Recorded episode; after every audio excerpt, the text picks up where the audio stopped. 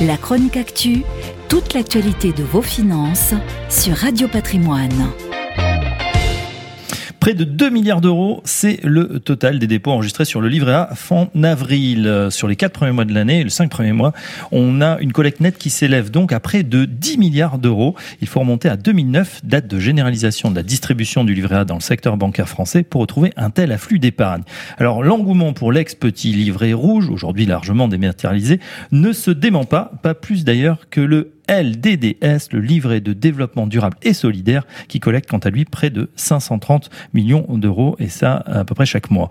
Comment expliquer ce succès phénoménal de ces placements dont la rémunération plafonne, rappelons-le, à 0,75% par an, ce qui signifie en réalité pour l'épargnant un rendement réel négatif puisque l'inflation ressort à 1,1%. En clair, les Français qui, remplissent pardon, ainsi leur bas de laine perdent de l'argent. Pourtant, à bien y réfléchir, voici un placement sécurisé et garanti, sans aucun risque capital, très souple en termes d'apport et de retrait, et cerise sur le gâteau, totalement défiscalisé. Lorsque les autres placements ne rapportent plus grand-chose ou apparaissent risqués, le recours au Badlen n'est donc finalement pas si bête. Il faut dire que nos compatriotes sont un peu échaudés après la claque financière prise en 2008 et qui succédait à l'explosion de la bulle Internet les actionnaires individuels se sont retirés en masse. Bilan de 7 millions en 2007, on est passé à 3 millions d'actionnaires individuels en, 2016.